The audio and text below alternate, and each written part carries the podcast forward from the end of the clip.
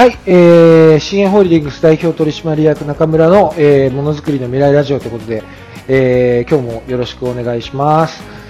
えー、でですね、ちょっとふとこう、わ私が金型を勉強してた時のことを思い出してたので、まあ、それをちょっと軽くお話しさせてもらうと、あの僕は、えーまあ、午前中、新鋭工業で働いて、えー、午後、えー、片屋さんに、知り合いのお父さんがやってる片屋さんに修行に当時行ってたんですよってお話をさせてもらったと思うんですけど、その時ね、えっと、私の父とその社長さん大体同じぐらいだったので、10年前が、まあ、60後、うん？うん、そう、60後半ぐらいか、当時。60代後半ぐらいの社長さんだったんですよね、確か。そうだよね。で、まあ、その社長さんからこう、仕事をいろいろ教わったんですけど、えー、その会社は片屋さんでね。でお客さんはやっぱりプレス屋さんなわけですよ。でその片屋さんのお客さんのプレス屋さんのその方はな役職的には何だったんだろうな。僕業界入ってすぐだったんでちょっとそこら辺はあんま知見がなかったから覚えてないんだけどそのとあるこうプレス屋さんのお偉いさんが来てたんですよね。仕事の打ち合わせで。でその方に初めて会った時に、わあ、君はこんな若いのにこの業界に入ってきてくれるのか、金型覚えたいのか、そんな、君はあれだね、もう、業界の宝だね、なんて言ってもらったんです。で、その会社さんにあの、そこの社長と一緒に遊びに行かせてもらった時も、これ、金子さんだったっけな？そう、金子さんって方だったな、確か。金子さん、これ、ノギスに貼ってあるのって、これ何ですか？あの、要は、あの、ISO の、あの、ノギスの使用する有効期限なんですよね。次回の、えー、構成までの。あ、いいとこ気づいたね。これは、この、この日付までは、このノギスは使って大丈夫だよ。この日付が来たら、えー、構成にかけるから、検査に、えー、精度チェックをかけるから、えー、それ以降は使っちゃダメだっていう意味なんだよ、とかっていうようなことを、すごいなんか、あ、若者がこう、自分の仕事に興味を持ってくれてるみたいな感じですごいね、喜んで、あ、いいとこ気づいたねなんて言ってくれて。ですね。僕、うん、ちょっとしたまあ、いい思い出ですね。で、あとはね、お客さんとか、あの、た、物を、製品を立ち上げるときに、えー、まあ、物置メーカーさんか。ってしとこうかな。物置メーカーさんは、えー、例えば、3月とか4月引っ越しシーズンっていうのが あの、ピークなセール時期なんですよね。やっぱその時期にこう物置っていっぱい出るんですよ。なので、えー、新製品の開発をするときに、そこにターゲッティングしていくと、どうやってもね、年末年始がめちゃくちゃ新製品の開発バタつくんです。最近はそういうのなくなったな。なんか、あの、ちょ、ちょっと配慮していただけてるようになったのかな。ただね、それがね、あの、僕すごく楽しくって、僕。もう工場に、工場で働かれてる、お客さんの工場で働かれてる方も結構なんだろうな、ボロボロになってこう年末に向けてこう、ちゃんとね、お休みに取るぞ、お休みに入っていくぞ、みたいな感じで、ボロボロになりながらもうギリギリのとこでやってるんだけど、僕もなんか、お疲れ様ですなんとかなんとかな、あ、この部品とかこの方なんとかなりそうですって言ったりとか、あ、そうかつってなんか言ったりとかしてね、なんかちょっとこうね、戦場にいる戦友っぽく、なんか僕は感じてたんです、勝手に。で、すごいその、なんだろう、いっぱいいっぱいな感じで、一生懸命ギリギリなところで戦ってる感じっていうのがすごい好きで、あのー、今体力的には今はできたいけど、若かった時はね、そういうあの、仕事の仕方が決して僕嫌いじゃなかったですね。で、他のお客さんとかからも、あの、技術の方とか、当時僕まだ30代前半とかで、で、同じ、同じ、同い年ぐらいの方とかが、やっぱ若手としてお客さんの担当さんだったりするんですよね。工場担当だったり、金型の担当さんだったり。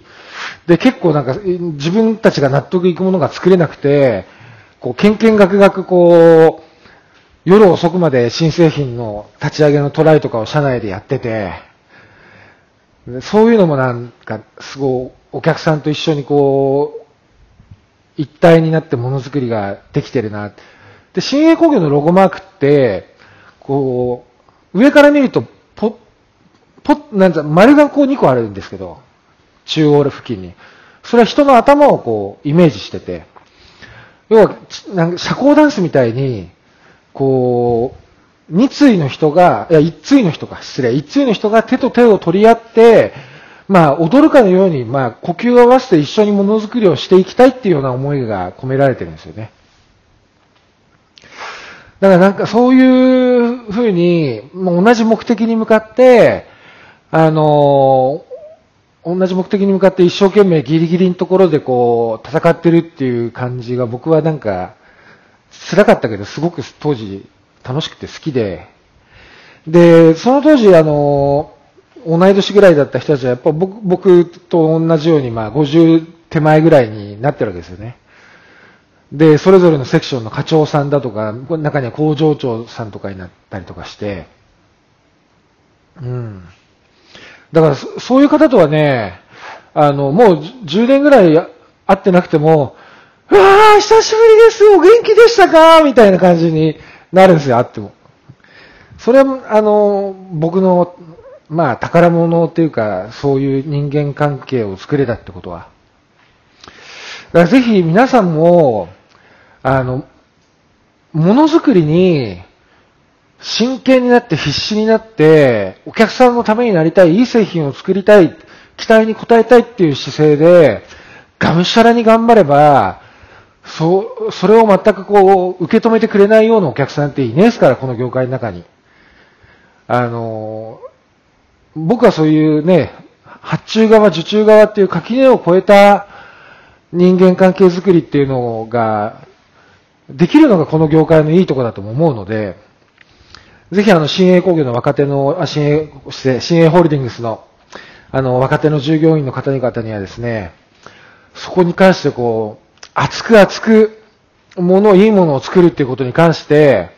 向き合ってってもらいたいな。で、そういう、えー、人間関係を、ね、垣根を越えた人間関係を、えー、築けるような人材になってってもらいたいな、なんて思ったりもしな、します。ですね。よろしくお願いします。はい。で、前回、あの、反応精密の、あの、まあ、借り入れの状況が非常に重くて厳しかったんだっていうようなお話をさせてもらったと思うんですけど、で、銀行にこう、えー、融資をお願いできないかっていうところで、まあ、ここら辺はね、ちょっと経営のテクニカルな話になるので、まあ、ま、皆さんにちょっとお話ししてもどこまで、まあ、伝わるかな、理解してもらえるかなっていうところは正直あるんですけど、えー、まあ、ちょっと2億円を1% 15年で貸してくれる銀行ありませんか？っていうふうに言ってみたんですよね。で、そしたらやっぱ何校か、えー、手を挙げてくれて、あのそう、それでやっぱね、嬉しかったのが、その手を挙げてくれた銀行がほとんどね、新鋭工業の取引金融機関だったんです。で、結果、最終的に、あの、シンジケートロンっていう、こう、協調融資っていう複数校で、えー、合同でこう、融資団を結成して、えー、あの、みんなでこう、リスク分散しながら、大きい、ある、ある程度まとまった金額を、えー、新鋭ホールディングスにドカンと融資していこうっていうようなスキームを組むことになったんですけど、その協調融資をしてくれる銀行のメンバーが4校あって、慶応銀行、千葉銀行、千葉信用金庫、反応信用金庫ですね。で、4校のうちね、3校がやっぱ新鋭工業の取引金融機関なんです。うん。ってことはね、あの、銀行って皆さん、あの、どんなイメージ持たれてるかわからないけど、とか、冷たくて、こう、雨が降ってる時に傘貸さないみたいなことを聞いたことあるかもしれないです。半沢直樹とかですごい嫌なやつみたいな印象があるかもしれないけど、やっぱね、あのー、銀行員も銀行員で、前向きな融資はやっぱりね、せっかく銀行員になったからには、こういうような前向きな融資をちょっと自分でや、プロジェクトやってみたいっていうふうに思うようなね、あのー、若いまだ志がある銀行員さんっているんですよ。今回ね、チームリーダーになってくれたのが40代前半の子で、本店営業部の方なんですけど、それ以外はもう全員30代でチーム組んでくれて、で、まあ、臨機はもちろん、あの、副頭取、頭取とかまで最終承認は取っていくんですけど、で、今回やっぱ我々がお金を借りると、借りることができる、銀行はお金を貸すことができると、反応精密っていう、えー、もったいない優秀な貴重な会社を生き返らせることができる融資だったんですよ。で、まあ、そういう融資だっていうことも、あの、銀行は理解してて、いや、やっぱりこう、そういうことに力を貸せるのは、こうバンカー、銀行員さんってバンカーって言うんですけど、バンカー日和につきますよねって言った子もいたの。言ってくれた子もいたんでね。そう。で、最終的に、えー、協調融資が成立して、えー、まあ、それをこう、うまく、えー、まあ、ほ、うまく、まあ、ここら辺は本当テクニカルな話だからちょっと割愛するんですけど、ホールディングスとしてその、シンジケートローンを全部借り受けをして、で、それぞれの子会社はもうホールディングスからしかお金を借りないっていう状況にすることができたんですよね。で、反応精密前は年間で4000万キャッシュアウトして、えー、1000万の利益しか出ないから3000万ショートする計算だったっていうふうに言ったんですけど、え、今は逆にもう月の返済が100万ぐらいに抑えられて、え、あの、年間で1200万ぐらいの返済で済むようにできたので、で、利息も全然、あの、金利も全然、あの、低くなって利息も抑えられたから、あの、もう、あの、ある程度、財政、財務的に、こう、危機的な状況は脱したっていうふうに思いますね。これもすごい綱渡りだったんだけど、まあ、終わってみれば、まあ、意外のほか思った通りにできたなってところですね。で、これね、あの、私がこの前勉強した、まあ、えー、YouTube ネタなんですけど、あの、運がいい人の特徴っていうのがあるみたいですよ。運がいい人の特徴っていうのは、常にオープンマインドで、目の前に与えられたことの、目の前に与えられたことに関して、えー、とにかく肯定をする生き方ができる人らしいです。で、えー、チャンスって、チャンスの顔してこないんですよ。すごいしかめっ面して、もう触ったら怒鳴られそうなすごい険しい顔してくるんだけど、実はそれがね、チャンスだったりするんです。だからチャンスってね、チャンスで皆さんにチャンスの顔してきたら絶対それ掴むでしょ？けどチャンスが掴めない人がなんでいるかって言ったらチャンスの顔してこないからなんです。だから、目の前にあることに対して、えー、まあ、どれだけポジティブにそれを捉えられるか。で、プラスな要素を考えられるか。で、えー、あと大事なのが、ダメ元で言ってみる。ダメ元なんだから、まあ、うまくいかなくて当然。けどうまくいったらワンチャンラッキーなんだから、僕が2億円を 1%15 年で貸してくださいっていうのも、これはっきり言ってダメ元でした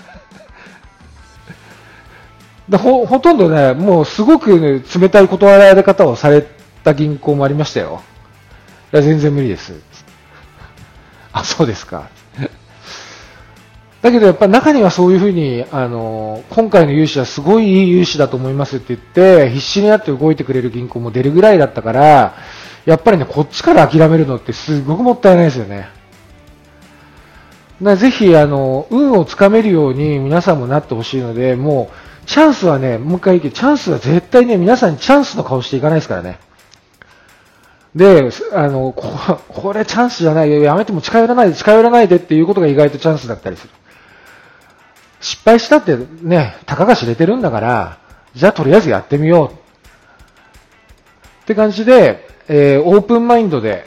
えー、肯定、すべてのものに対して肯定するようなものの考え方ができる人が運をつかめるらしいです。で、ダメ元で言ってみる、ダメ元でやってみるっていうふうに、えー、みんながやらなそうなことにチャレンジすると、そこでやっぱり一歩抜けれる。まあそういうことだとも思いますので、ぜひ皆さんもね、オープンマインドで、あの、チャンスを逃さない、えー、生き方をしていきましょうね、というところで、はい、今日終わりです。はい、じゃ皆さんまたよろしくお願いします。ありがとうございました。